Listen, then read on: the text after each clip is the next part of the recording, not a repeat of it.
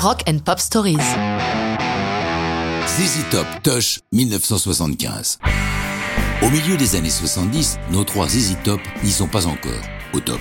Certes, ils ont sorti un album majeur en 73, Rio Grande Mud, considéré par beaucoup de fans de la première heure comme leur meilleur, et qui contient un hit intemporel, La Grange. Pourtant, pour l'heure, si leur succès est indéniable dans leur état, le Texas, à l'échelon du pays, c'est moins évident.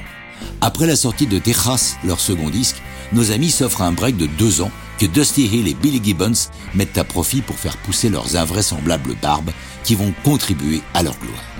Rappelons à ceux qui l'ignoreraient que le troisième ne se permet qu'une barbe très courte, mais comme il s'appelle Frank Bird, donc en français Frank Barbe, le coutillé.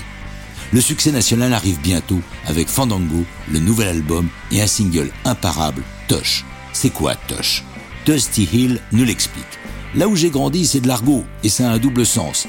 D'abord celui le plus connu. Un tush, c'est un cul, mais c'est aussi quelque chose de luxueux, de clinquant. Tout dépend comment on l'emploie.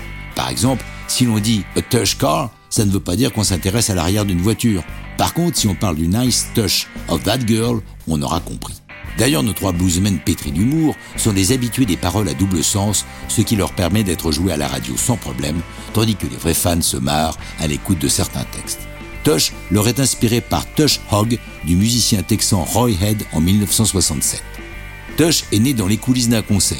À quelques heures du show, les Easy Top se chauffent et Billy Gibbons donne le début de la chanson sur un riff de guitare qu'il fait tourner. Les autres enchaînent, Dusty Hill improvise le texte au fur et à mesure, et Tush est né. Il l'enregistre en deux fois. La première séance a lieu le 30 décembre 74, la seconde le 23 mars 75.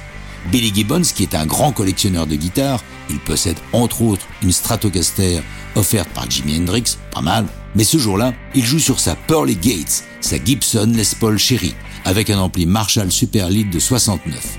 Comme il explique au magazine Guitar World, il fait passer le son par un Cooper Time Cube bricolé qui lui donne une sorte de delay qu'aucun delay digital n'a jamais réussi à égaler. C'est l'unique single à être tiré de l'album Fandango, mais c'est une réussite.